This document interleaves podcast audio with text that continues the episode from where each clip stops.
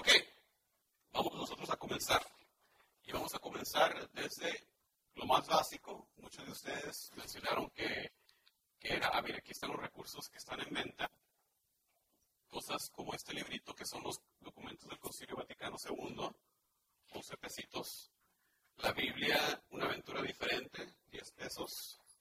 Diccionario de términos religiosos y afines, porque este cuesta 20, bueno, está un poco más caro, yo creo que porque tiene mucho contenido. Y el catecismo para adultos, es lo que está en venta. Entonces, si uno de esos recursos por ahí llegó a sus manos sin que se adquiriera, el catecismo también ya lo mostraron, también se, se vendió ese día, entonces simplemente hablen por favor con la persona a cargo para que se corrija la situación, ¿verdad? Porque si no, se lo van a tener que descontar del cheque de José Juan y, no, y no va a quedar muy contento. ¿no? no. No, no, no, se, no, no, no, se vale, ¿verdad? Pero es así como los meseros, ¿verdad? Con lo que se hace falta, órale, ahí nos toca a nosotros. No es cierto, pero igualmente eh, les pido eso. Muy bien. Biblia. Estamos en la primera clase un tanto formal de lo que es el estudio de la Biblia. Hay que empezar definiendo nuestros términos. ¿Qué significa la palabra Biblia? La palabra Biblia en sí viene del lenguaje griego, biblos, que significa libros, muy apropiadamente. La, palabra Biblia viene del griego, biblos, que significa libros. Y se origina esta palabra de una ciudad que estaba en Fenicia, donde en aquel entonces se producían los libros pero no los libros como los que tenemos hoy en día, ¿verdad? De dos partes, ¿verdad? Dos portadas, sino los papiros, esos pergaminos, esos rollos. En aquel entonces era lo que se le llamaban libros. Esta ciudad fenicia se llamaba Biblos, es, el nombre que los egipcios le dieron a esa ciudad, porque ahí se producían muchos libros. Es ahí de donde se origina este nombre. Y tomen en cuenta que son libros. A veces antes de estudiar la Biblia pensamos que es un solo libro. Bueno, sí, es una, una colección.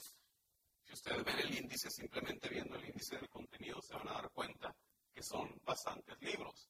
Porque a veces pensamos que es uno solo. Bueno, es uno solo la, colección, pero cada uno de ellos puede que tenga diferente contenido, diferente autor, compuesto en diferentes eh, épocas. Entonces hay que tener también en mente la distinción de que son muchos libros.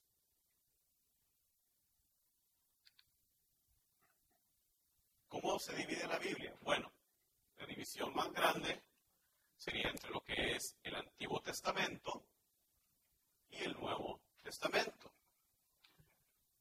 El Antiguo Testamento sería conocido también como las escrituras hebreas, las sagradas escrituras judías, porque se originan con el pueblo judío, somos herederos de este patrimonio espiritual de nuestros hermanos los judíos, mientras que el Nuevo Testamento son esos libros que se escriben después de la venida de Jesucristo, empezando con las cartas paulinas, por ahí de los años 60 después de Cristo.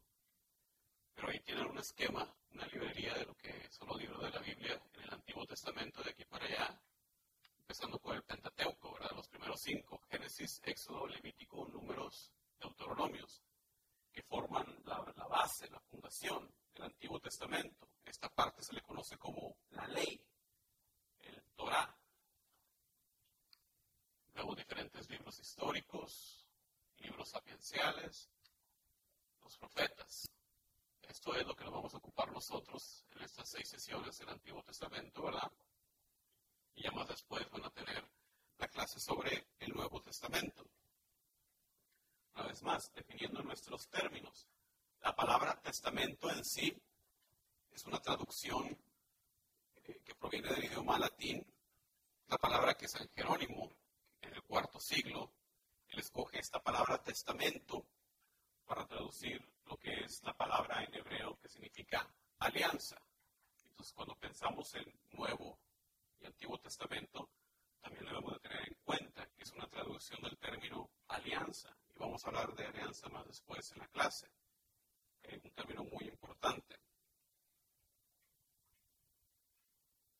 Ustedes sabrán, les habrán hecho preguntas, muchas veces hay familiares, compañeros, de iglesias separadas, de iglesias de cuerpos protestantes, y que dicen, ¿por qué la Biblia de ustedes, los católicos, tiene libros extras? Ah, y, y al revés, ¿verdad? La de ustedes les falta. Bueno, ¿cuál es la situación? Bueno, en las Biblias protestantes faltan libros como Baruch, Eclesiástico, Sabiduría, Judith, Tobías, Primera de Macabeos y Segunda de Macabeos. También lo que es la, el libro de Esther, les falta uno que otro versículo y una porción del libro de Daniel. Es lo que le falta a las Biblias protestantes. Bueno, muy buena pregunta. Lo que pasa es que ellos están siguiendo eh, la lista de libros, lo que se le llama como el canon eh, de la, escritura, que proviene del judaísmo. ¿Okay? Acuérdense ustedes que en un principio, la primera generación de cristianos que entran a creer en Jesús, ¿de dónde venían ellos? Eran judíos, ¿verdad? Entonces tenían las Sagradas Escrituras. En el tiempo de Jesús, la versión de la Biblia que se usaba era la versión de la Biblia en griego. Era la Biblia más al corriente que se usaba. Incluso hay fuerte evidencia, hay bastante evidencia, que la versión de la Biblia, la traducción que usaba tanto Jesús como sus discípulos, era esa traducción de la Biblia en griego. Y ahorita vamos hablar de los lenguajes también. Pero poco a poco se va distanciando las personas que se convirtieron a creer en Jesús, los ahora cristianos o judeo-cristianos, ¿verdad? Recuerden que más después entran a la fe también personas griegas, que ellos llamarían paganos. Entonces lo que era antes un grupo netamente judío, los apóstoles, la Virgen María, todos son judíos, ¿verdad? Pero más después empiezan a entrar los griegos, los paganos, y se empieza a hacer ya una combinación diferente. Y es cuando los judíos dicen, ya ustedes ya no son bienvenidos aquí en la sinagoga. En un principio vemos en los Hechos de los Apóstoles cómo eh, los seguidores de Jesucristo iban a la sinagoga, ¿cuándo? El sábado, el sábado, ¿verdad? A, hacer lo que siempre sean como judíos, pero luego como cristianos hacían su celebración la Eucaristía, ¿en qué día? El domingo, el día del Señor. ¿Ok? Entonces llega un momento en que son expulsados los cristianos de la sinagoga, viene la destrucción del templo en el año 70, se hace, se incrementa la separación, y, y porque los cristianos usaban la Biblia en griego, los judíos dicen, no, mejor nosotros vamos a usar la Biblia en hebreo. La Biblia en hebreo es un poco diferente en que no contiene estos libros. Entonces ellos hacen conscientemente la, decisión de tomar esa lista de libros, ese canon, que era la Biblia en hebreo. Una de las razones por qué los cristianos usaban la Biblia en griego. Estos libros que están aquí arriba son libros que se escribieron más tarde, aún escritos en griego. Entonces para ellos estaban como rechazando todo lo que no era más bien puramente judío. Entonces, ahora, ¿cómo fue que los protestantes tomaron eso?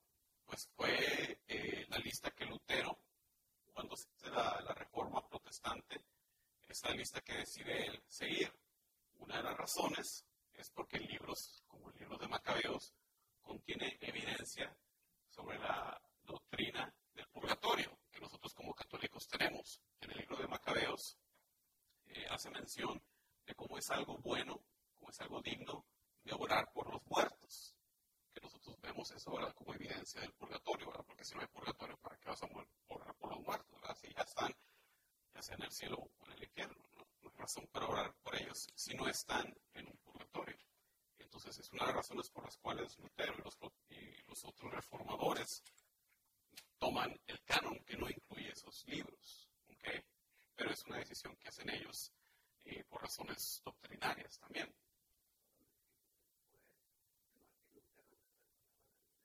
No, hablo de esto después, relativamente hablando del resto de los libros del Antiguo Testamento. Y ahorita vamos a hablar de fechas.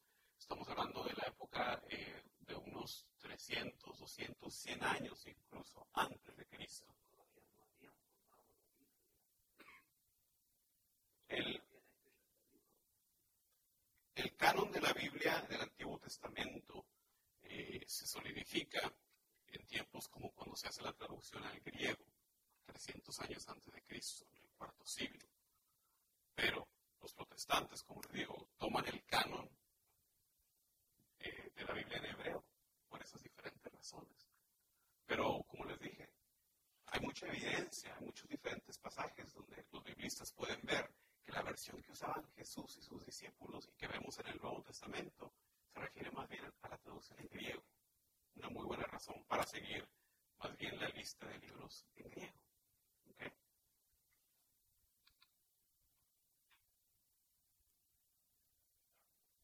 Vamos, a mencionar un poco lo que son ahora las diferentes secciones dentro del Antiguo Testamento. El, día de hoy eh, yo creo que no vamos a llegar a tocar lo que es eh, el libro de Génesis todavía, vamos a hablar de todo lo preliminar, de todo lo que se requiere para hablar de la Biblia, toda esa minucia, todo, todas esas diferentes cosas, sí señor. Claro que sí, en el descanso yo les voy a dar los diferentes recursos, no se preocupen por anotarlo todo, yo, yo se los proporciono con mucho gusto, ahorita les voy a dar diferentes recursos, así que no se anden quemando ahí la, muñeca, ahora no se acaban ahí el papel, simplemente eh, anoten lo más relevante, lo que ustedes oigan más relevante, porque yo les voy a dar eso. No se los doy primero, porque mi experiencia como estudiante es que si lo tiene uno enfrente ya no noto nada. ¿eh? Y cuando uno anota, ya son varias maneras que está uno procesando la información, la está procesando visualmente, auditivamente, oyéndolo y, escribiéndolo. Ahí es una tercera manera de procesar la información. Por eso siempre se las doy la clase después de que termine. Dentro del Antiguo Testamento lo podemos manejar en diferentes secciones.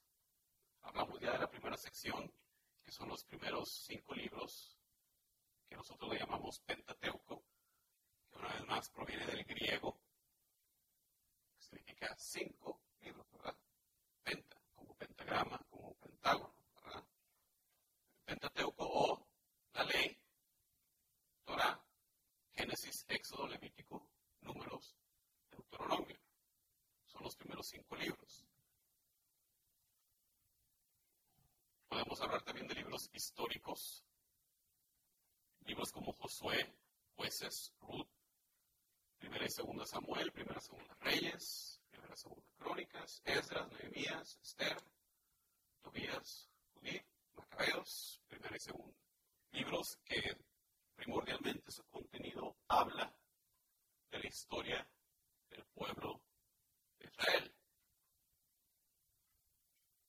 Otra sección vendría a ser lo que es profetas, los profetas mayores y los profetas menores no se le llama mayores y menores por estatura o por importancia. Simplemente los profetas mayores son porque los libros son más extensos. Lo que son los profetas Isaías, Jeremías, Ezequiel, caben en un pergamino entero. Y los demás profetas, los profetas menores, Oseas, Joel, Amós, Baruch, Díaz, Jonás, Miqueas, Nahum, Habacuc, Soponías, Ageo, Zacarías y Malaquías, casi en su totalidad caben todos juntos en un solo rollo, en un solo pergamino. Y después tenemos la literatura sapiensal, la sabiduría. Todos esos dichos, todos esos consejos. El libro de Jos, Salmos, Proverbios, Eclesiastés, Cantar de los Cantares, Sabiduría, Eclesiástico. Y les puse también ahí el nombre en hebreo, Torah, Nevim para los libros históricos y Ketuvim para los profetas. Porque el nombre para los judíos es Tanakh, que proviene de las primeras letras T, N, K, Tanakh. Están tomando esas tres secciones y así le llaman ellos en hebreo a las Escrituras. Entonces, si oyen hablar del Tanakh, están hablando de eso.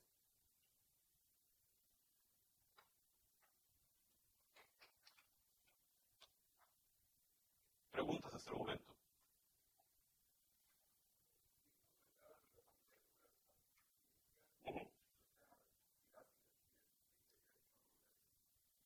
Ok. Por ahí hay que agregar gracias. Muy bien. Buena edición, buen ojo. Ahí atrás hay otra.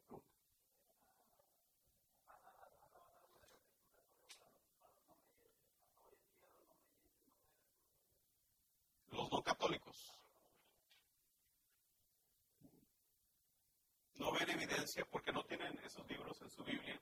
Ellos no ven suficiente evidencia en la Biblia para decir que el purgatorio eh, es una creencia bíblica. Acuérdense que para los hermanos separados, su lema es solamente lo que está en la escritura, solo escritura.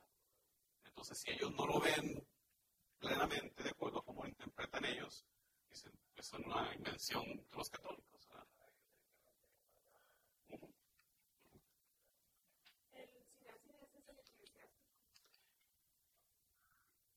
Eclesiastés y, y, lo, y lo tengo por acá eclesiástico, entonces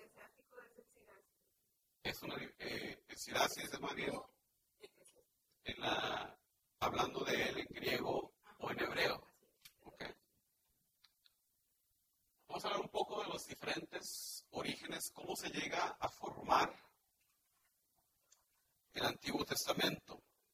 Hay que tomar en cuenta muy bien su origen. Otra cosa que debemos de tener bien presente es que el Antiguo Testamento no se escribe de la noche a la mañana. No cae del cielo así como lo tienen ustedes bien encuadernado, ¿verdad? Y bien bonito, ¿verdad? No, no fue así como se creó. Se crea por un proceso bastante extenso, empezando por la tradición oral. Esas leyendas que tenía el pueblo de Israel, incluso antes de haberse constituido como nación, cuando eran tribus nomádicas, nomádicas, nomádicas, nómadas, incluso antes, cuando eran tribus, cuando vivían de esa manera, tenían esas leyendas, esas historias, eh, las leyes de Dios, cantos, eventos sagrados que son transmitidos oralmente por un largo periodo de tiempo, quizás hasta miles de años. Se empieza a escribir, hay que tomar en cuenta las fechas. Empiezan el proceso de escribir, dicen los biblistas, y, y varía esto, empezando por del año 1200 antes de Cristo empieza a escribirse la Biblia en el año, por ahí del año 1200, dependiendo de, los diferentes biblistas que ustedes lean, les van a dar diferentes fechas, pero hablando en general, la mayoría concuerdan que por ahí 1200 años antes de Cristo y termina el proceso, los últimos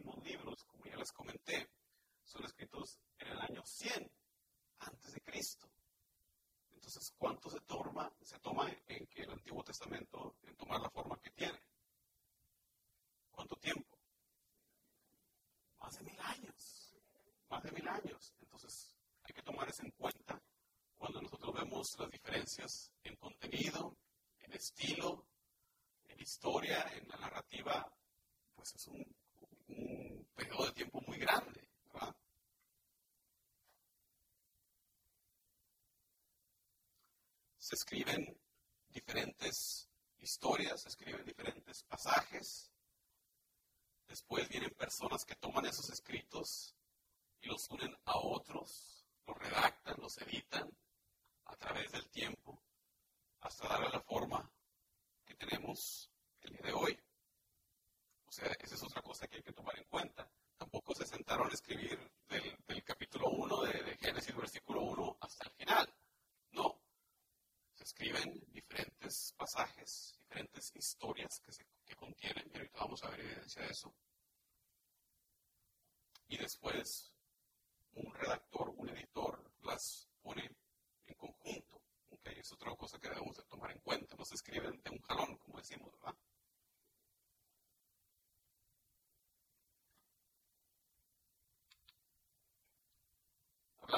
Un poco de los, los diferentes lenguajes, diferentes idiomas del Antiguo Testamento.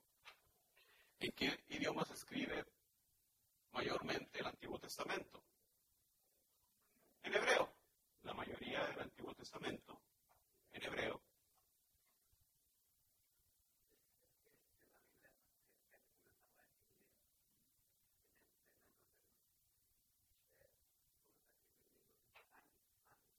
Correcto.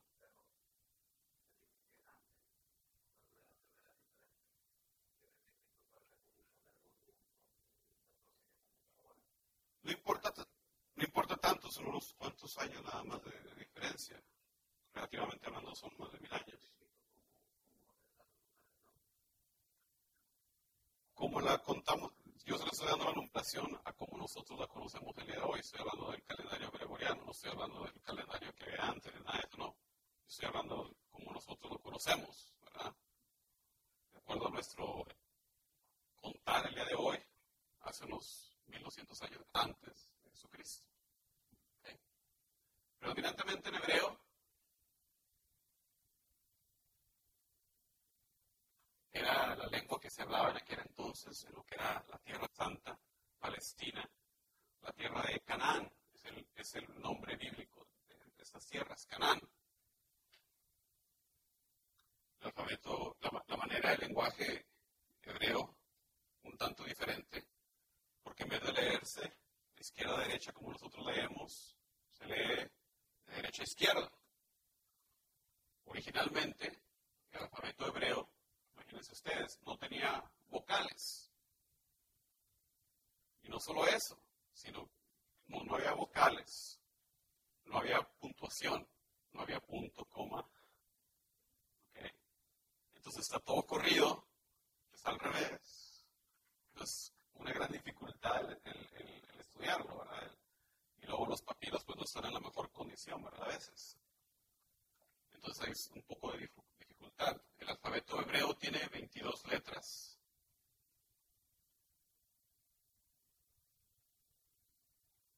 Eh, hay un, una parte también en griego, los libros que se escribieron más después, más cercanos a la era de Jesucristo, lo que es el griego común, porque también había varios dialectos de griego. No estamos hablando del griego literario, de, de las Odiseas, de Homero, de todas esas grandes obras en griego, sino más bien del griego el dialecto el común, que se le conoce como el dialecto koiné del griego. Era en aquel entonces lo que, se le, lo que le llamamos la lengua franca. El griego en tiempo de Jesús e incluso de la de Alejandro el Grande, Alejandro Magno, en el cuarto siglo antes de Cristo. Alejandro perdón, Alejandro Magno lo que hace con la conquista del mundo conocido en aquel entonces es que lleva la cultura griega por todo el mundo, lleva el lenguaje también griego por todo el mundo y lleva pues el comercio, la, la moneda, ¿verdad? Unifica en sí hasta cierto punto el mundo conocido con esas cosas, llevando el idioma. Por eso, en tiempo de Jesús, donde quiera que ibas es como hoy en día el inglés, ¿verdad? A donde quiera que vayas el día de hoy, no falta que aunque estés en el Timbuktu, ¿verdad? En, el, en, la esquina más recta del mundo, no falta que te encuentres a alguien que hable inglés. Bueno, así en aquel entonces era el griego. En donde quiera que ibas, el griego era el lenguaje que se hablaba, sobre todo para el comercio, ¿verdad? Unos pocos versículos también fueron escritos en arameo.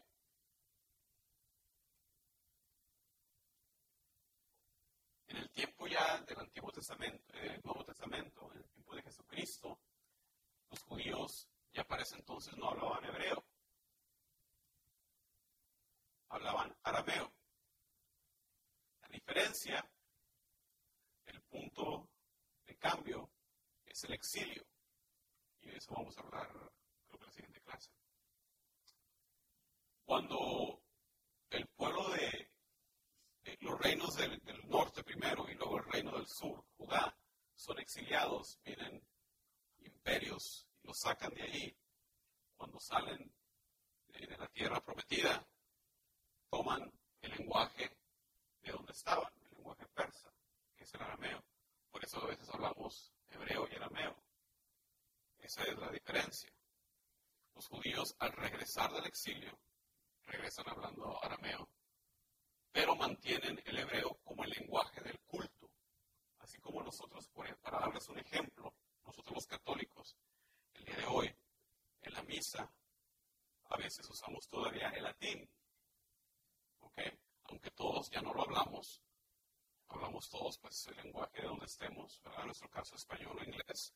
Pero el lenguaje del culto, que fue el latín, todavía lo manejamos.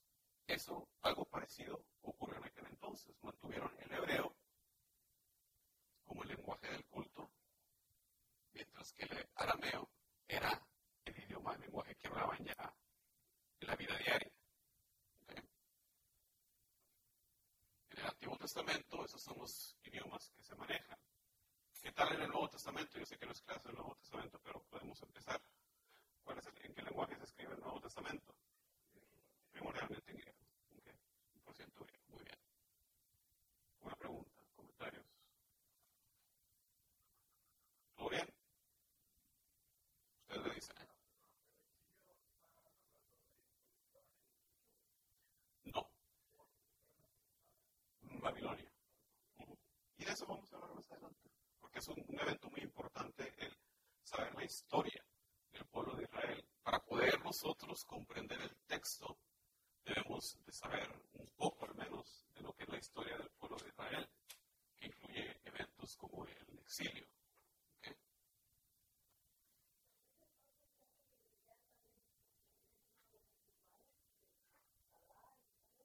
No, los musulmanes entran a la historia más después, después de Cristo. En este entonces eh, sería más bien eh, otros, otras religiones, okay, zoroastrianismo, eh, religiones culticas en Egipto, en Persia también, mismos cultos, eh, misterio, y politeísmo en general, ¿verdad? Únicamente los judíos eran los que tenían un monoteísmo, ¿verdad? Creencia en un solo Dios. aunque son ellos los que mantienen viva la fe en un solo Dios, en medio de un mundo que creía en muchos dioses. Como ustedes saben, ¿verdad? Eh, la religión de los egipcios, por ejemplo, ¿verdad? que adoraban al, sol, o, al, al, río mismo, ¿verdad? Y más después el faraón se convierte en una figura divina también.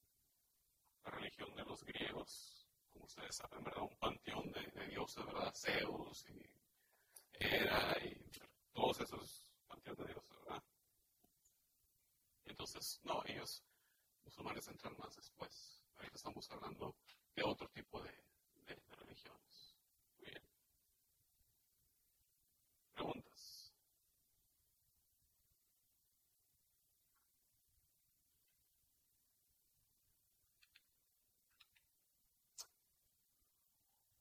Un poco de la organización del Antiguo Testamento. Como les comenté, el hebreo no contaba con vocales originalmente.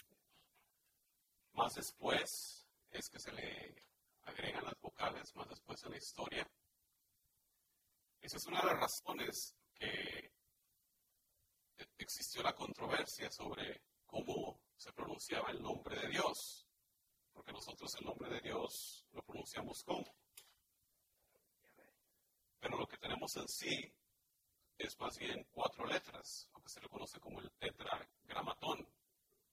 Pero al no tener las vocales, como ustedes saben, eh, algunos protestantes más bien lo pronuncian como Jehová. Hoy ya sabemos, teniendo eh, más estudios históricos, que más bien la pronunciación correcta es Yahvé. Pero lo que pasa es que como no tenían vocales, como van al exilio, y, los judíos hay que recordar que tienen un gran respeto por el nombre de Dios y no lo pronuncian más que el sumo sacerdote en ciertas ocasiones, pues hasta se les olvidó cómo se pronunciaba. Por eso hubo un poco de controversia. No tiene signos ortográficos, ya les dije eso. Eh, empieza a tomar la forma en que vemos el día de hoy, más bien por ahí de la Edad Media año 1228, un tipo por el nombre de Stephen, Stephen Langton lo separa en capítulos. Antes de eso no podía decir volteen su Biblia a Génesis 10, no, volteen la Biblia a Génesis del pasaje del diluvio, porque no había ni siquiera capítulos, estaba todo junto. Los versículos todavía más después, los versículos aparecen en la Biblia impresa en 1528. Entonces, entre estas dos fechas, pues puede decir, pásale a Génesis 10, pero no sabía de qué versículo. Ya después, después de esta fecha, 1528 es cuando ya se tiene la separación como la vemos el día de hoy. Otra cosa que hay que tener en cuenta, que la forma en que tenemos no fuese originalmente. Está ahí una foto de lo que es la imprenta de Gutenberg, que fue la que eh, imprime, el primer libro que se imprime en la imprenta de Gutenberg es precisamente la Biblia. Hasta el día de hoy sobreviven algunas copias de, estos, eh, de estas Biblias impresas por este tipo de máquina. Y es un gran cambio, ¿verdad? Porque antes, les dije, cómo se hacían los, los libros en pergaminos. Tienen que ser escritos a mano. Era un proceso bastante tedioso, ¿verdad? Esto hacía que los libros fueran escasos, que fueran bastante caros. Entonces, cuando pasa esto, ¿quiénes son los únicos que pueden estudiar? Pues los que tienen acceso a eso, los ricos o los monjes las personas que se dedican su vida al estudio, que en aquel entonces, bueno, ya para ese entonces ya había universidades, pero antes de eso, cuando no había universidades, los únicos que podían estudiar eran los ricos y los monjes, que tenían acceso a, a, este tipo de recursos. Pero ya con la imprenta se populariza, se hace más barato y ahora sí podemos tener más copias de la Biblia, ¿verdad?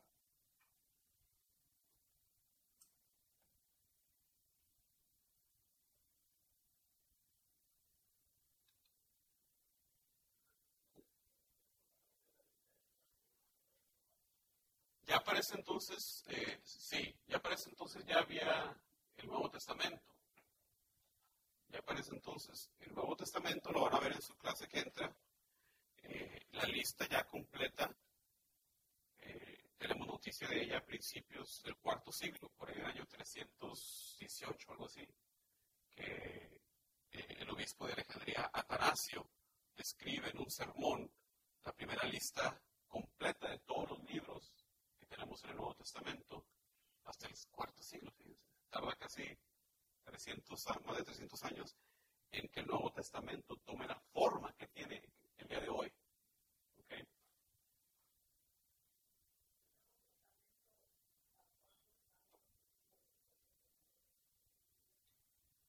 Se empieza a escribir los primeros escritos, eh, las cartas paulinas, tan temprano como los tardíos años 50 o mediados 60, o sea, como los 30 años después de la muerte de Jesús. Los evangelios aún más después, hacia finales eh, del primer siglo. Y libros como el Apocalipsis, ya hacia finales o principios del segundo siglo. ¿Hay otra mano por ahí?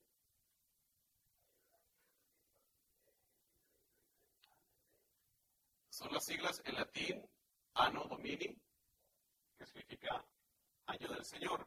Debe haber puesto también DC, después de Cristo.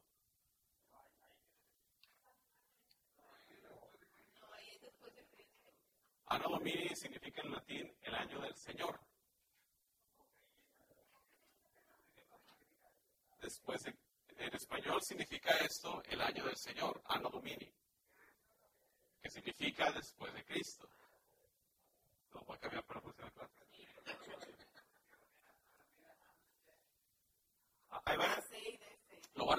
Ustedes de diferentes maneras. Para muchos biblistas incluso ya no usan esas denominaciones. Eh, ponen después de la era común. Ya ni siquiera le quieren decir después de Cristo. Son diferentes maneras ahí atrás.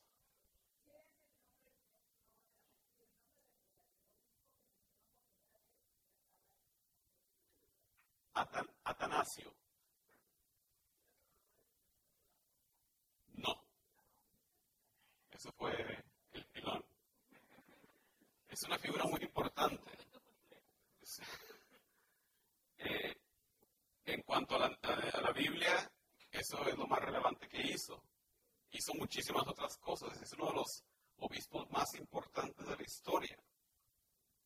Recomiendo que investiguen la vida del obispo Atanasio de Alejandría, pero para nuestro propósito era lo que les iba a decir. Hizo muchísimas otras cosas. Ok, eh, cuando hablamos de las citas bíblicas, ¿qué decimos? Génesis 1, capítulo 1. Bueno, en español lo van a haber escrito la abreviación GN, la abreviación para el libro de Génesis, con el número 1, la coma, para separar capítulo y versículo, y luego el versículo. Génesis 1, capítulo 1. En inglés es un tanto diferente porque ellos en vez de usar coma que usan, usan los dos puntitos, ¿verdad? Los dos puntitos. Entonces, cuando ustedes lean recursos, cuando ustedes lean libros en inglés, no van a usar esto, van a usar una, en vez de la coma van a usar los dos puntos. Este siguiente ejemplo, ¿qué significa? del 1 al 10. O sea que va, que va a ser el pasaje que abarca desde el primer versículo del primer capítulo hasta el décimo. Ese tercero, ¿qué significaría? Uno y luego te saltas a cinco. ¿Ok? Son uno y cinco. Y hay muchas más maneras que podemos decir. Por ejemplo, a veces ustedes eh, uno seguido por una letra, A, B o C. ¿Qué significa eso?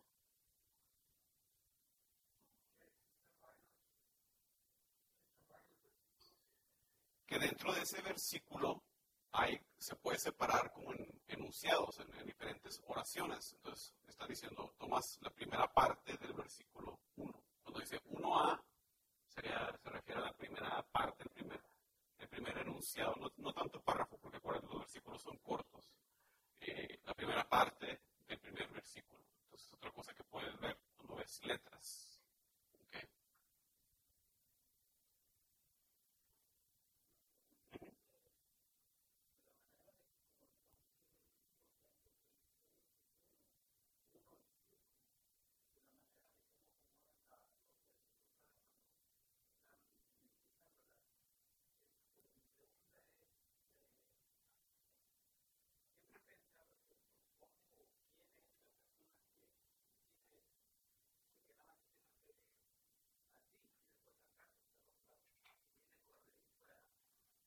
Lo que va el misal eh, es un poco diferente, porque muchas veces, si ustedes son lectores y se fijan en la cita, ¿verdad?, de lo que se lee el domingo, no es así algo corrido.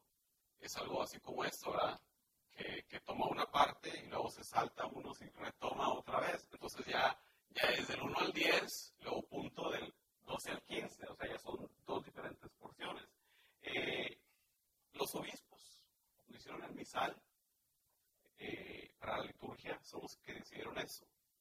Y acuérdense que para propósito de la liturgia muchas veces es lo que es temático. Por ejemplo, si Pablo, como es Pablo, que empieza y habla de este, que habla de otro, bueno, pues se salta lo que no va dentro del tema y deja lo, que va conectado con el tema de, la liturgia. Pero sí proviene de los obispos. Los obispos de la iglesia, al, hacer el, el misal, son los que hicieron esa decisión. Por ahí atrás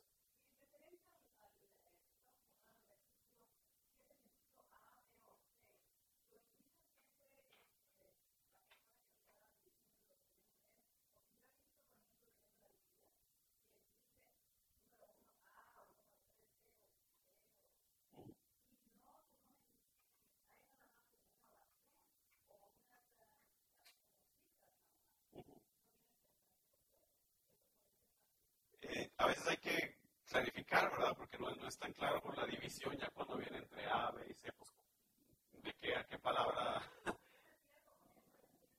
y luego las traducciones que son diferentes, puede que tengan diferentes frases, diferentes palabras, diferente orden. Entonces, eh, hay que, muchas veces cuando ves eh, tus libros, recursos de estudio, van a decir esto y, te van a decir también qué traducción usaron. Usualmente, para guiarte, porque luego si no estás viendo esa traducción, puede que no estés viendo exactamente lo que el autor quería eh, dirigirte. Entonces muchas veces vas a ver ahí la cita y Biblia de Jerusalén, o Biblia latinoamericana, o sé que es la que sea la traducción, ¿verdad? Para guiarte en ese proceso. Muy buena pregunta. ¿Algo más?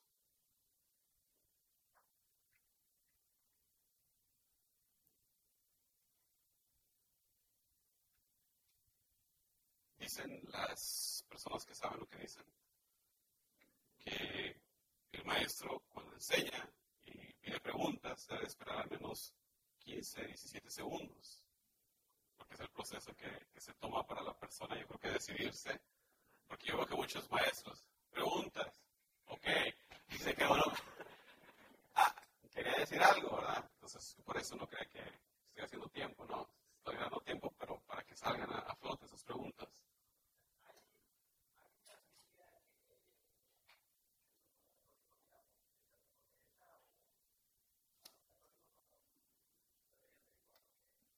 términos generales, estoy hablando en términos generales primero, la mejor Biblia es la que tengas a la mano. Porque, voy a empezar con eso, ahorita, ahorita te digo más. Pero, porque a veces, a veces nos perdemos en eso. Ah, pues cuál tengo que agarrar, cuál es la mejor. Yo quiero la, la, la que tiene la, la, carátula de cuero, no sé. No, no, pues la mejor es la que tengas a la mano, en términos generales. Ahora, ya hablando ni una leo. No. Ah, me pasaba a mí esto. No me decidía ni por cuál.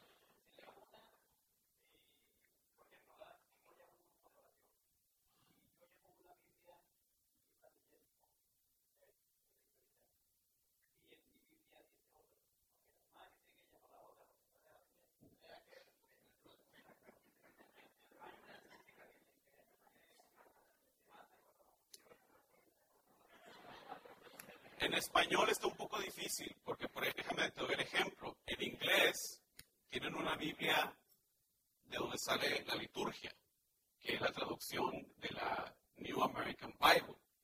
Entonces, la, gran mayoría de la gente de inglés van a tener New American Bible porque es la que leemos los domingos. Es la que, si, si leen en inglés, todos les va a resultar conocido el lenguaje porque es la que oímos. En español, sin embargo, no está tan claro, porque aquí en Estados Unidos usamos el misal de México, y el misal de México no usa una sola traducción, tengo entendido que a veces usa su propia traducción, a veces usa no sé cuál, a veces usa otra, entonces no, no tenemos esa facilidad como se tiene en inglés de decir, esta es la que todos van a conocer. En términos prácticos, muchos de ustedes tienen la Biblia latinoamericana, ¿verdad? Porque es la que han promovido, la que está barata, la que está accesible, está escrita en un lenguaje accesible también. Las, que ustedes tienen que tienen esas notas en la parte de abajo ayudan mucho.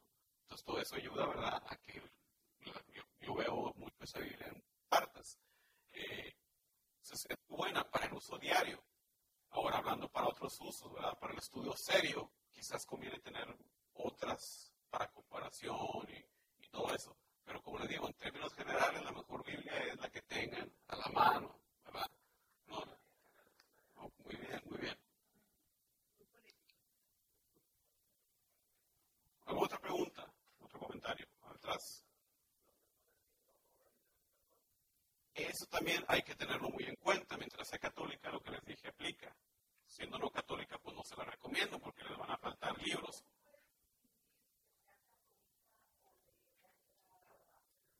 Muy bien. Hay varias, hay varias maneras. Primero que nada, si ves las primeras páginas, abre tu Biblia, abre las primeras páginas. Cuando es católica, viene lo que se le conoce como un imprimatur. O sea, un imprimatur significa en latín imprímase. Es el permiso que están dando a algún obispo que, que no tiene ningún error esa traducción, que es una traducción fiel y que puede ser usada. Si tú la ves, la abres y no tiene eso, bueno, ahora fíjate también en los libros que tiene. Si no tiene, por ejemplo, los libros a los macabeos, pues no te la puedo recomendar porque está incompleta. Hay traducciones que aún sean específicamente católicas, sí tienen todos los libros. Bueno, quizás para comparación, para, para ver otras versiones, está bien usarlas. Eh, aunque no sea específicamente una traducción católica, mientras sea una buena traducción, no importa de dónde venga. Pero también es una buena, muy buena pregunta, hay que fijarse, ¿verdad? Que, si es que la, es la Reina Valera, no, pues usualmente es la protestante. Muy buena pregunta. A ver.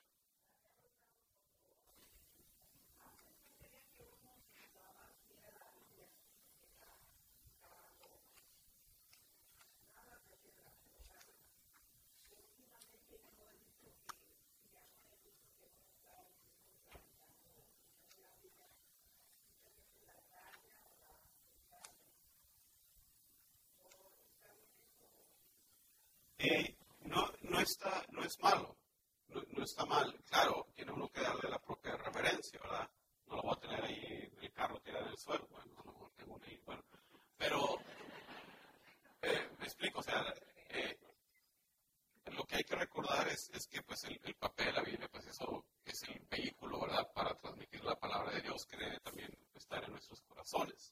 eso de que antes no se le tocaba, bueno, quizás sí había una actitud un tanto defensiva de la iglesia, eh, de, no, de, no eh, quizás, no tanto permitir, sino promover tanto que cualquier persona estudiara la Biblia, porque como podemos ver con el gran número de sectas protestantes que hay, cuando una persona lo agarra por sí sola, hace su propia interpretación y mientras estén de acuerdo, pues están juntos, pero no, no, ya se pusieron en desacuerdo ya hicieron su otra iglesia. Entonces, eso es algo muy serio también, eh, esa desunión. La iglesia, como vemos en los Hechos de los Apóstoles, como el diácono eh, Felipe, viendo al eunuco leyendo y le dices, ¿sabes lo que está leyendo? Que le contesta el eunuco. Pues, ¿Cómo voy a saber si alguien no me explica? Pues para nosotros es esa guía que nos da la iglesia. Okay. No por decir que no podemos leerla, como tú lo mencionas, oh, ya, ya, gracias a Dios, se promueve bastante y ustedes aquí en este curso pues son prueba de eso, ¿verdad? Que la iglesia quiere, que el cardenal nos ha mencionado, muchas veces quiere que vivamos empapados en las Sagradas Escrituras, sobre todo si somos catequistas. ¿Cuántos de aquí son catequistas? Muy poquitos, el año que quiero que todos levanten la mano. ¿Ahí, ¿Ahí hay una pregunta por allá?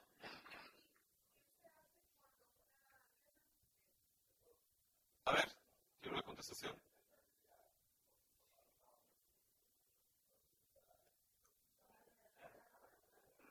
Bueno, en realidad no tengo, no tengo respuesta exacta. En términos generales, como cualquier objeto sagrado, ¿verdad? No lo vas a tirar a la basura, ¿verdad? No lo, vas a botar. Eh, eh, pero no sé en realidad, tendría que investigarlo.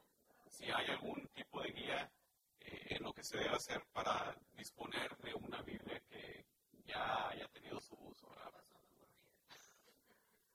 Tengo ya las 7.59, 8 ya. Tengo entendido que es la hora en que toman descanso. ¿Por qué no tomamos 10 minutos